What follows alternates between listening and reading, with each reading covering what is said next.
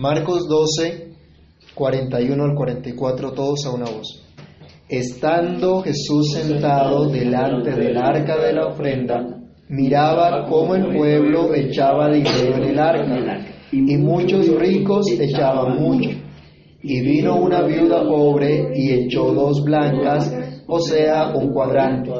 Entonces, llamando a sus discípulos, les dijo, de cierto os digo que esta viuda pobre echó más que todos los que han echado en el arca, porque todos han echado de lo que les sobra, pero esta de su pobreza echó todo lo que tenía, todo su sustento. Amado Dios y Padre que estás en los cielos, en el nombre del Señor Jesús, te damos gracias por esta oportunidad que nos das de acercarnos nuevamente a tu palabra, continuar este estudio del libro de Marcos. Pedimos tu dirección, tu ayuda. Padre bueno, que a través de esta palabra tú hables en nuestros corazones, tú fortalezcas nuestras vidas, que tu palabra corra y sea glorificada, Señor. Que tu palabra sea de edificación, de exhortación y consolación para nuestras vidas y nos den la capacidad de aprender, vivir esta palabra y poderla compartir con los que están alrededor nuestro. En el nombre de Jesús te lo pedimos y te damos gracias. Amén. Amén. ¿Pueden tomar pronto, mis hermanos? Muy probablemente luego de una pausa en la enseñanza de Jesús a la multitud que estaba allí en el templo, viene el Señor y se sienta en una de las escalinatas que había en el templo, en el atrio de las mujeres, conocido como las mujeres, donde estaban colocadas una, unas diferentes urnas donde la gente podía depositar sus ofrendas. Cada una de estas urnas estaba marcada con el propósito para el cual se hacía la recolección de los diferentes donativos. El Señor Jesús contrasta entonces con este hecho el acto de adoración de una viuda pobre con el de muchos ricos, catalogando como una mayor ofrenda la de la viuda que las grandes cantidades de dinero que aportaban los ricos. ¿Por qué dijo el Señor esto? ¿Qué lección podemos aprender de ello al ver que Cristo llama a sus discípulos y les, les increpa a que, a que miren con atención lo que hizo esta mujer? Esto no pasó desapercibido a los ojos del Señor Jesús. Entonces, ¿qué debemos hacer nosotros con esto? Si a los discípulos digo, tomen ejemplo, ¿será que debemos nosotros imitar ese ejemplo? ¿Será que debemos dar todo lo que tenemos? ¿O cuánto debemos dar? ¿Y para qué? Bueno, es triste que al hablar de dinero en la iglesia mucha gente se incomoda. Porque al hablar de dinero en la iglesia, ¿qué ocurre? Que nos vienen una cantidad de falsas ideas a la mente o recordamos falsas enseñanzas de mucha gente que en lugar de estimular el amor a Dios y al prójimo, estimulan la avaricia. Pero bueno, yo no le voy a hablar hoy aquí ni de siembras, ni de pactos financieros, ni de maldiciones financieras por no dar el diezmo. Pero sí les quiero hablar de lo que es una ofrenda generosa. La Biblia también toca este tema. Es interesante verlo. Algunas personas apenas se toca el tema dinero, salen disparados, salen corriendo. Pero el Señor también habla de eso. Entonces debemos estudiar todo el consejo de Dios. Bueno, en diferentes ocasiones en la administración del pacto, en, la antigua administración, el Señor había dado a su pueblo cualquier cantidad de instrucciones para que en diferentes maneras y en diferentes ocasiones ellos dieran sus donativos en especie o en dinero para diferentes eh, aspectos relacionados con el servicio a Dios a cargo de los levitas y entre ellos especialmente la familia de los sacerdotes. Estaba también previsto el cuidado de las viudas, de los huérfanos y de los extranjeros. Así Dios enseñaba a su pueblo a que debían disfrutar de la provisión que Él les daba y compartir generosamente esa provisión con los necesitados, proveyendo tanto para el servicio a, lo que, eh, a Dios, que estaba dedicado los levitas y la familia de los sacerdotes, y también para todos los necesitados. El Señor Jesús entonces va a enseñar aquí a los discípulos la importancia de conservar este principio. El Señor no está rompiendo con lo que se había enseñado en, el en la antigua administración del pacto, sino que dice que hay un principio que hay que mantener. Y ese principio lo podemos titular en nuestra reflexión el día de hoy, una ofrenda generosa. Es la primera cosa entonces que podemos afirmar es que una ofrenda generosa que es agradable a Dios. Es lo primero que pudiéramos identificar aquí. Es algo que se da a Dios porque se busca honrar, agradar al Señor por todo lo que Él ha hecho. Pero ¿qué necesidad tiene Dios de nuestro dinero? O de nuestros dones, o de nuestras cosas, si es que Él es el dueño de todo. ¿Cómo entender entonces que una ofrenda generosa puede ser agradable a Dios? Si Dios es el dueño de todo. Vayamos al Salmo 24, versículo 1. Vamos a leer varias citas. Salmo 24, 1. ¿Qué nos dice?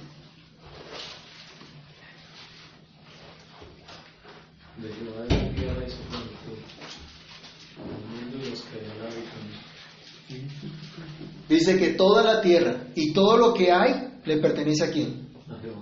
A nuestro Dios. Salmo 50, 12. ¿Qué nos dice también?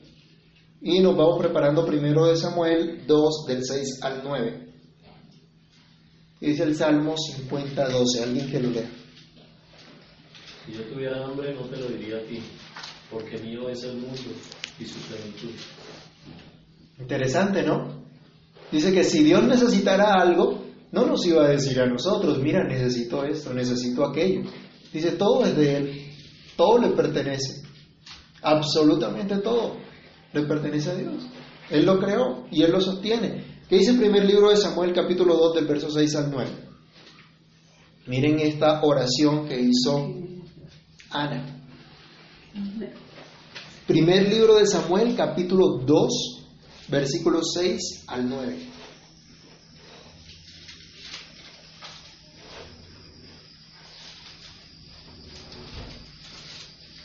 ¿Alguien que lo lea? Jehová mata y él da vida. Él hace descender al Seol y, y hace subir. Jehová empobrece y enriquece, abate y enaltece. Él levanta del polvo al pobre y, y del muladar exalta al, al menesteroso para hacerle sentarse con príncipes y heredar un sitio de honor, porque de Jehová con las columnas de la tierra y afirmó sobre ellas, porque de Jehová son las columnas de la tierra y afirmó sobre ellas el mundo. Él guarda los pies de sus, de sus, de sus santos más limpios, más, más los impíos. Más los impíos perecen en las tinieblas, porque nadie será fuerte por su propia fuerza. Muy bien. ¿Quién es el que empobrece y quién es el que enriquece? Dios mismo. ¿Y quién es el, el que levanta, dice, a la viuda, al menesteroso? Es Dios. Es Dios el que hace todas estas cosas. Porque dice que de Él son las columnas de la tierra y Él afirmó en ella la tierra. Es decir, Dios es el que sostiene todo el universo. Y primer libro de Corintios, primera carta del apóstol Pablo a los Corintios, capítulo 4, versículo 7, también hay una verdad bien diciente que nos habla, porque ¿quién te distingue? ¿O qué tienes que no hayas recibido? Y se lo recibiste, ¿por qué te glorías como si no lo hubieras recibido? Todo lo que has recibido, todo lo que tienes, absolutamente todo le pertenece a Dios. Nosotros no tenemos absolutamente nada, simplemente somos administradores de lo que Dios nos ha dado. Pablo nos instruye también, ahora bien, se requiere de los administradores que cada uno sea hallado fiel. ¿En qué consiste esa fidelidad? Bueno, en usar adecuadamente lo que Dios nos ha dado y colocarlo a su servicio. Como también el apóstol Pedro nos dice allá en su primera carta, para que en todo sea Dios glorificado por Jesucristo, a quien pertenecen la gloria y el imperio por los siglos de los siglos. Amén.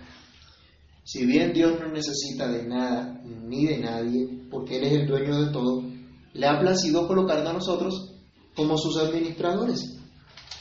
Entonces viene una pregunta para nosotros. ¿Qué cuentas estamos dando a Dios de lo que nos ha colocado administrar? ¿Usamos correctamente los dones que Dios nos ha entregado para administrar? ¿Usamos correctamente el dinero que Dios nos ha dado para el sustento propio de nuestra familia, para la ayuda de los necesitados y para la extensión del reino de Dios? La ofrenda de la viuda fue una ofrenda generosa buscando contribuir con los propósitos piadosos con los cuales se recolectaba. Y dio de lo que tenía, no de lo que no tenía. Ni eso debemos tenerlo presente. Fue entonces una ofrenda agradable a Dios, el Dios que provee y que sustenta a todos. Vayamos al Salmo 104, versículos 14 al 15 y luego del verso 27 al 28. Salmo 104, versículos 14 al 15 y luego del 27 al 28.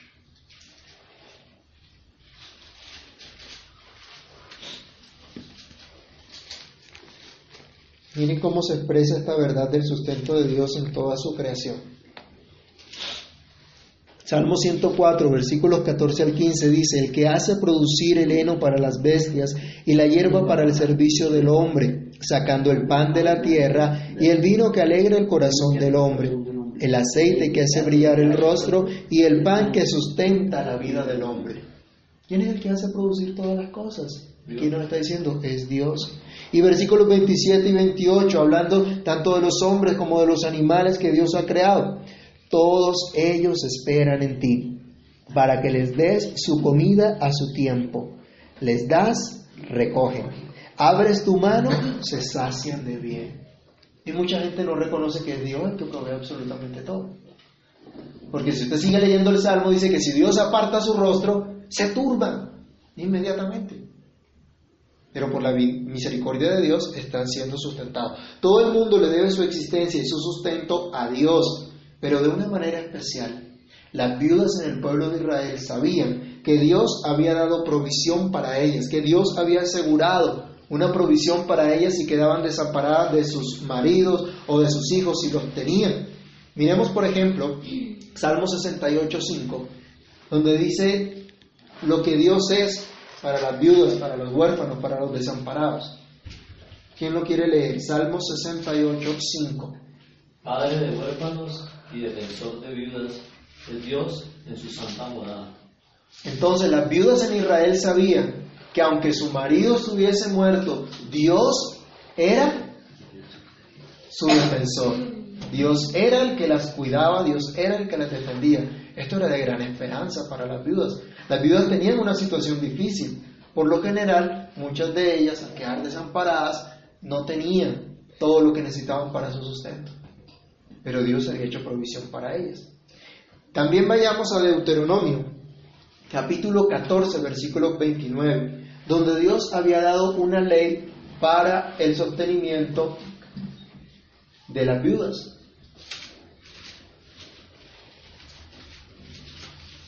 Miremos el cuidado que Dios tiene. Miren que Dios no coloca leyes así por, porque sí. Hay un sentido. ¿Qué dice Deuteronomio 14, 29?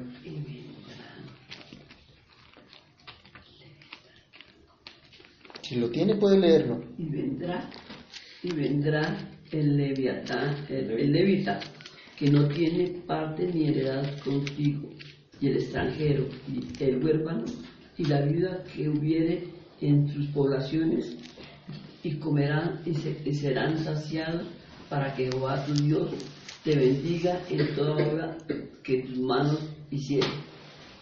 Dios había instruido al pueblo en diferentes formas del diezmo que tenían que dar de sus productos y cada tiempo tenían que llevar esos diezmos y había uno en una ocasión especial donde ellos venían, comían de lo que Dios les había dado, se alegraban y había una porción de comida también para los huérfanos, los extranjeros, las viudas. Aún había, cuando se recogía, cuando había la ciega, Dios había establecido que, por ejemplo, no tenían que espigar absolutamente todo, recoger todo, y que lo que se cayera cuando iban recogiendo, lo dejaran para las viudas, para los extranjeros. Dando Dios así una provisión para ellos.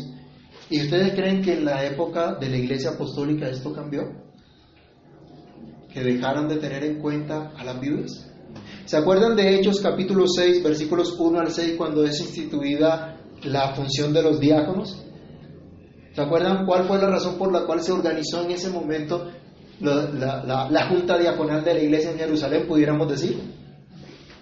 Porque necesitaban cuidar de las viudas.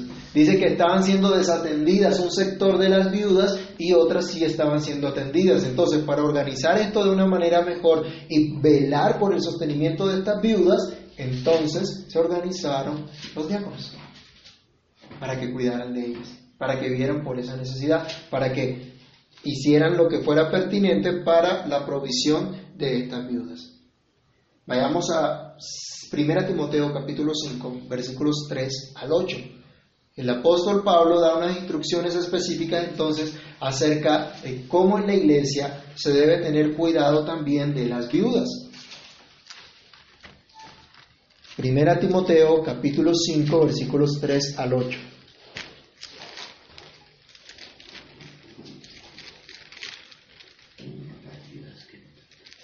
Dice, honra a las viudas que en verdad lo son. Pero si alguna viuda tiene hijos o nietos, aprendan estos primero a ser piadosos para con su propia familia y a recompensar a sus padres, porque esto es lo bueno y agradable delante de Dios. Mas la que en verdad es viuda y ha quedado sola, espera en Dios, y es diligente en súplicas y oraciones noche y día. Pero la que se entrega a los placeres viviendo está muerta. Manda también estas cosas para que sean irreprensibles, porque si alguno no provee para los suyos y mayormente para los de su casa, ha negado la fe y es peor que un incrédulo. Hay instrucción específica entonces también respecto al cuidado de las viudas. Y él dice entonces honra a las que en verdad lo son. ¿En qué consiste esa honra? En ver de ellas, en cuidar de ellas, en sustentarle. Santiago capítulo 1, versículo 27 también nos habla acerca de esto y nos llama. ¿Cuál es la verdadera religión? Dice que es tener misericordia de las viudas, de los huérfanos en sus tribulaciones.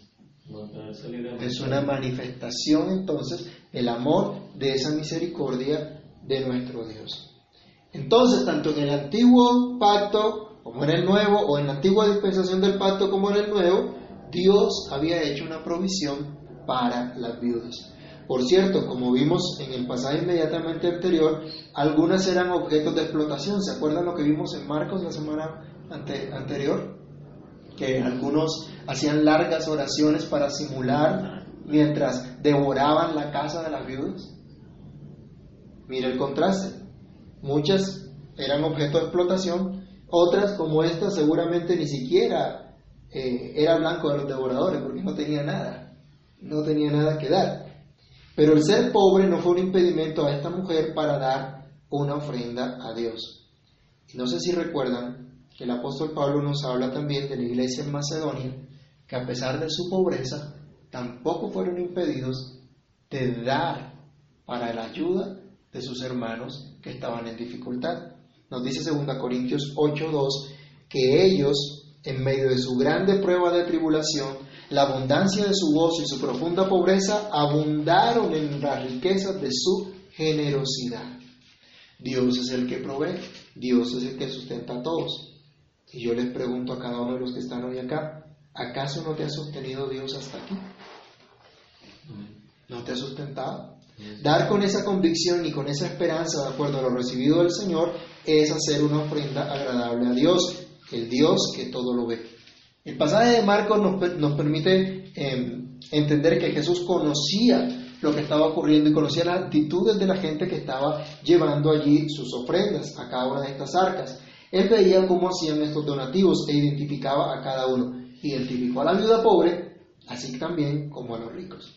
La viuda pobre no pasó desapercibida ante la mirada del Señor Jesús. Aunque tal vez para los tesoreros que recogían ese dinero, esa ofrenda de la viuda fue insignificante, ni supieron que, habría, que ella habría dado algo. Pero tampoco pasó desapercibida, desapercibida, desapercibida la actitud de los ricos. Todos debemos entender que todo lo que hacemos lo hacemos ante aquel que todo lo ve. En Hebreos 4:13 usted puede encontrar todas las cosas están desnudas delante de Dios. Él ve absolutamente todo. Él ve cuál es la actitud de nuestro corazón, con qué actitud nos acercamos a Él. Dios conoce con qué actitud nos reunimos, con qué actitud escuchamos la palabra de Dios, con qué actitud le adoramos. Toda intención de nuestro corazón Él la conoce perfectamente. Y si conoce lo que está ahí adentro de nuestro corazón, ¿no va a conocer lo que hacemos? ¿No va a conocer nuestras acciones? Tu ofrenda a Dios no es ajena a su conocimiento infinito. Algunas personas han sido estafadas en su fe. Los han robado vilmente, los han extorsionado, tal vez por su debilidad, falta de conocimiento, o también por su ambición. Muchos por su ambición. ¿Se acuerdan de las pirámides y de la famosa DMG hace algunos años?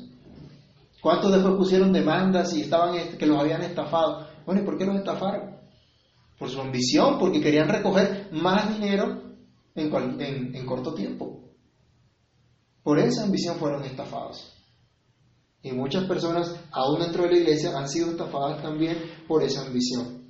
Pero esa ambición y esa maldad que algunos han cometido no anula el principio de dar una ofrenda agradable a Dios, no lo, de, no, no lo hace inválido.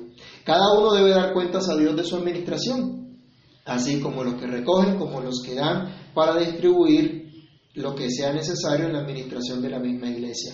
Dios no solo sabe si tú das o no das, sino que conoce cuál es la motivación que tienes para hacerlo o no hacerlo. Ante el Dios que todo lo ve, tú, debes por, tú te debes por completo en un acto de adoración a Dios. Y esa es la segunda enseñanza para que reflexionemos el día de hoy. Nuestra ofrenda a Dios, una ofrenda generosa a Dios, es un acto de adoración. Compartía con alguien, me decía, bueno, ¿y usted qué dice de, del diezmo y de la recolección de dinero? Porque es lo primero que le preguntan muchos no creyentes aún. Pero esta persona tenía que entender, o, le dije, que los creyentes debemos entender esto como un acto de adoración a Dios, de servicio a Dios, y que tienen unos objetivos específicos. Y por la Biblia encontramos que tienen un destino específico. Una ofrenda generosa entonces es un acto de adoración a Dios no una muestra del poder adquisitivo ni de las bendiciones materiales que tienes gracias a tu pericia y fiel administración. Es un acto de reconocimiento al Dios que es dueño de todo, que provee a todos, que lo ve todo. Es un acto de entrega total a Dios.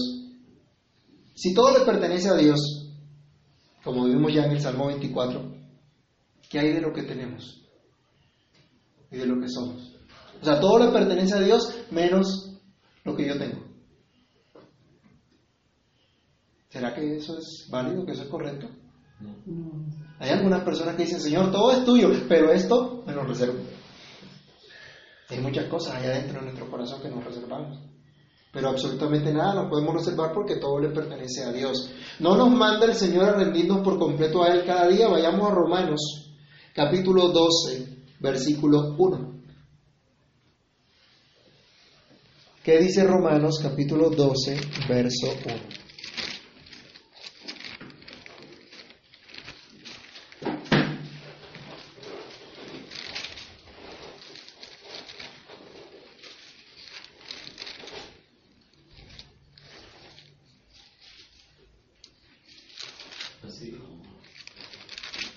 ¿Qué dice? Así que, hermanos, os ruego por la misericordia de Dios que presentéis vuestros cuerpos en sacrificio vivo, santo, agradable a Dios, que es vuestro culto racional. Cambia racional por diario. Es vuestro culto diario. Dios, es vuestro culto diario. Entonces, ¿cada cuánto tenemos que presentarnos delante de Dios? ¿Cada ocho días? A diario. A diario tenemos que rendirnos al Señor y ahí habla de un sacrificio vivo, es decir, coloque usted la figura o mire esa, figura de llevar un animal a la presencia del Señor, al altar del holocausto donde tenía que ser quemado completamente el sacrificio. Ahora nos está diciendo, ustedes, su vida es un sacrificio vivo a Dios. Ahora ya no tienen que ofrecerse en un altar de holocausto y morirse y quemarse como hacían de pronto con los animales. Ahora, día a día, usted está rindiéndose a Cristo. ¿Lo hacemos? Eso es lo que el Señor nos manda. Día a día tenemos que venir a Dios y ofrecer un culto diario, un culto racional. El Señor Jesús deja ver entonces que la viuda pobre, aunque solo tenía dos moneditas de la más baja denominación, adoró a Dios con su ofrenda. Esta mujer llevó lo que equivale a un cuadrante. ¿Y qué era un cuadrante? Si empezamos a hacer cuentas, eh, la base sería el denario. El denario era lo que se ganaba un jornalero al día. Había otra moneda, otra moneda que era el as o el azarión. Ese as o azarión equivalía a una dieciséisava parte de un denario. Entonces, un azarión era un denario dividido por 16. Pero un cuadrante era un cuarto de un azarión. O sea, 16 divídalo por 4. Haciendo esas cuentas allí locas, yo pensé, vamos a tratar de hacerlo algo similar con un salario mínimo. Supongamos que el salario mínimo aplicara, divide el salario mínimo en 30, eso sería un denario. Ahora ese salario mínimo divídalo en 16, eso le daría un azarión. Y luego divídalo entre 4 y eso le daría un cuadrante, que fueron el equivalente de las dos moneditas chiquitas que he hecho. Más o menos unos 300, 400 pesos hoy día. ¿A cuánto alcanza eso? Era muy significativo. Ya los panes son de 300, ¿no? Le alcanzaría por un pan. De pronto. Para comprarse un, pan. No era significativa en, en cantidad. Pero el Señor dice, eso era todo su sustento. Y no le dio miedo dejar todo su sustento entregar todo su sustento. No nos dice que iba llorando, que iba diciendo, ay Señor, ¿y qué voy a hacer? Porque si doy esto me quedo sin nada. No, no estaba preocupada por ninguna de esas cosas. El Señor nos deja ver entonces que esta mujer entregó todo eso a Dios porque Dios tendría cuidado de ella tal como lo había prometido. Podemos entender que esa actitud de esta mujer demostraba esa confianza. Lo importante para Jesús no fue la gran cantidad que ella pudo depositar, sino la actitud con la cual lo hizo, en un acto de adoración, de entrega total a Dios, reconociendo que su vida misma le pertenecía por completo a Dios y estaba en las manos de Dios. Y esto se demuestra con el hecho de dar esas dos moneditas que representaban todo su sustento. Fue entonces un acto de adoración verdadera, de plena confianza en la fidelidad de Dios. Vayamos a Lucas capítulo 2 versículos 36 al 38. Ya vimos que Dios prometió y estableció leyes para el cuidado de las viudas, los pobres y los huérfanos, y que la Iglesia Apostólica no desatendió el deber de las viudas. Una viuda que en verdad lo es, como vimos que instruye el apóstol Pablo, pone su confianza en Dios y se dedica por completo a Él. Un ejemplo de esto lo encontramos en Lucas 2, 36 al 38. ¿Qué hacía esta mujer de la que nos habla el evangelista? Lucas 2, 36 al 38. Servir de día y de noche con ayuno y oraciones. Dice que estaba también allí Ana, profetisa hija de Fanuel de la tribu de Aser, de edad muy avanzada, porque había vivido con su marido siete años desde su virginidad y era viuda hacía ochenta y cuatro años. Y no se apartaba del templo, sirviendo de noche y de día con ayunos y oraciones. Esta, presentándose en la misma hora, daba gracias a Dios y hablaba del niño a todos los que esperaban la redención en Jerusalén. Cuando Jesús fue presentado, allí había una mujer sirviendo al Señor. Una viuda dedicada única y exclusivamente al servicio del Señor. Entonces tenían confianza, tenían esperanza en Él. Pero no solo las viudas deben servir y adorar a Dios y tener una plena confianza en Él. Todos los creyentes somos llamados a confiar en las promesas de Dios, a vivir creyendo en la fidelidad del Señor y a adorarlo con esa confianza en su fidelidad. Una muestra de esto es cómo vivimos. Hebreos capítulo 13, verso 5 nos da una instrucción al respecto. ¿Cómo vivimos? ¿Cómo administramos lo que tenemos? ¿Qué es lo que deseamos? ¿En qué están colocadas nuestras expectativas? Hebreos capítulo 13, verso 15. Perdón, verso 5. Dice, sean vuestras costumbres sin qué? sin avaricia, contentos con lo que tenéis ahora, porque Él dijo, no te desampararé ni te dejaré. Pero a veces no estamos contentos con lo que tenemos, ¿cierto? Porque queremos tener más. Y nos aflige cuando no tenemos más. Y nos angustiamos porque no tenemos más. Y no aprendemos a tener contentamiento en Dios. Es interesante que esta mujer, a pesar de su pobreza, dio todo lo que tenía, pero había una promesa de Dios, había un sustento de Dios, había una protección de Dios. ¿Confiamos nosotros en eso? ¿O echamos cuentas hasta decir ya no más? La viuda no se puso a pensar que si daba lo que tenía se quedaba sin provisión. Simplemente lo hizo y eso nos demuestra que confió en la fidelidad de Dios y le adoró con su generosidad.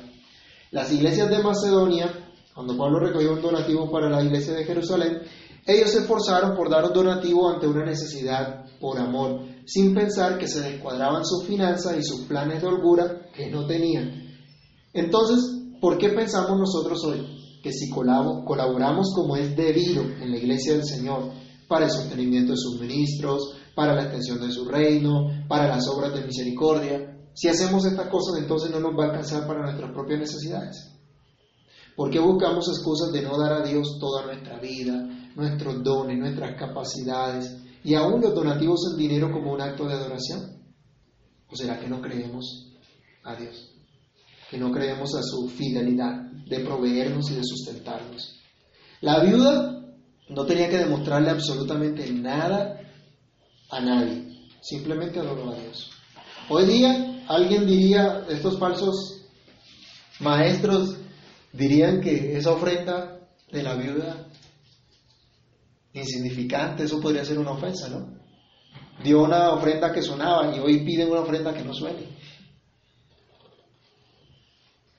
Y esa no es la motivación. Algunos dirían eso no, no sirve de nada.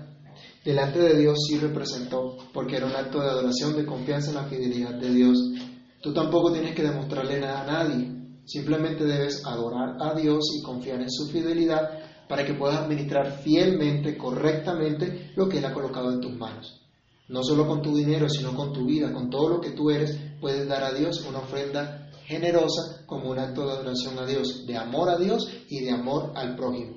Las urnas, como les decía, estaban marcadas cada una con un propósito, con un destino eh, específico para los fondos que se estaban recolectando. No sabemos a cuál o en cuál de estas urnas la viuda depositó su ofrenda, pero lo que sí podemos inferir es que su contribución muestra un deseo de agradar a Dios y de ayudar también al prójimo, aún de su misma pobreza. Y este es un ejemplo que debemos nosotros eh, seguir también. Mucha gente se queja que no tiene, pero en realidad no es que no tiene, sino que no quiere compartir de lo que Dios le ha dado. Otros piensan que hay quienes dan mucho, entonces no es necesario o sería insignificante lo que ellos pudieran dar, pero eso no fue lo que enseñó Cristo. No pocos hacen minuciosas cuentas entonces para cuadrar lo que van a dar y no tienen la actitud de darse ellos mismos primeramente a Dios. El Señor que nos manda, que amemos a Dios como, dice, con todo tu corazón, con toda tu alma, con toda tu mente y con todas tus fuerzas. Y el segundo mandamiento dice similar, a tu prójimo como a ti mismo. Esa es la motivación que tenemos cuando ofrendamos a Dios nuestro tiempo o nuestro dinero, nuestros dones, nuestros talentos. Es en este sentido eh, tu ofrenda un acto de adoración a Dios al cual reconoces que es quien te provee, quien te sostiene y es también un acto de amor para contribuir en la extensión del reino de Dios. El Señor Jesús nos dice que la viuda dio más que los ricos. Los ricos daban mucho. Ella, en comparación con ellos, dio muy poco. Pero para Jesús fue más grande esta ofrenda. Porque dice que los ricos daban de lo que les sobraba. Es decir, que su ofrenda no era proporcional con lo que Dios les había bendecido. ¿Se acuerdan la instrucción del apóstol Pablo cuando dice que cada semana cada uno aparte haga, eh, haga una reserva de su ofrenda de acuerdo a como Dios lo haya prosperado? Tiene que ser proporcional.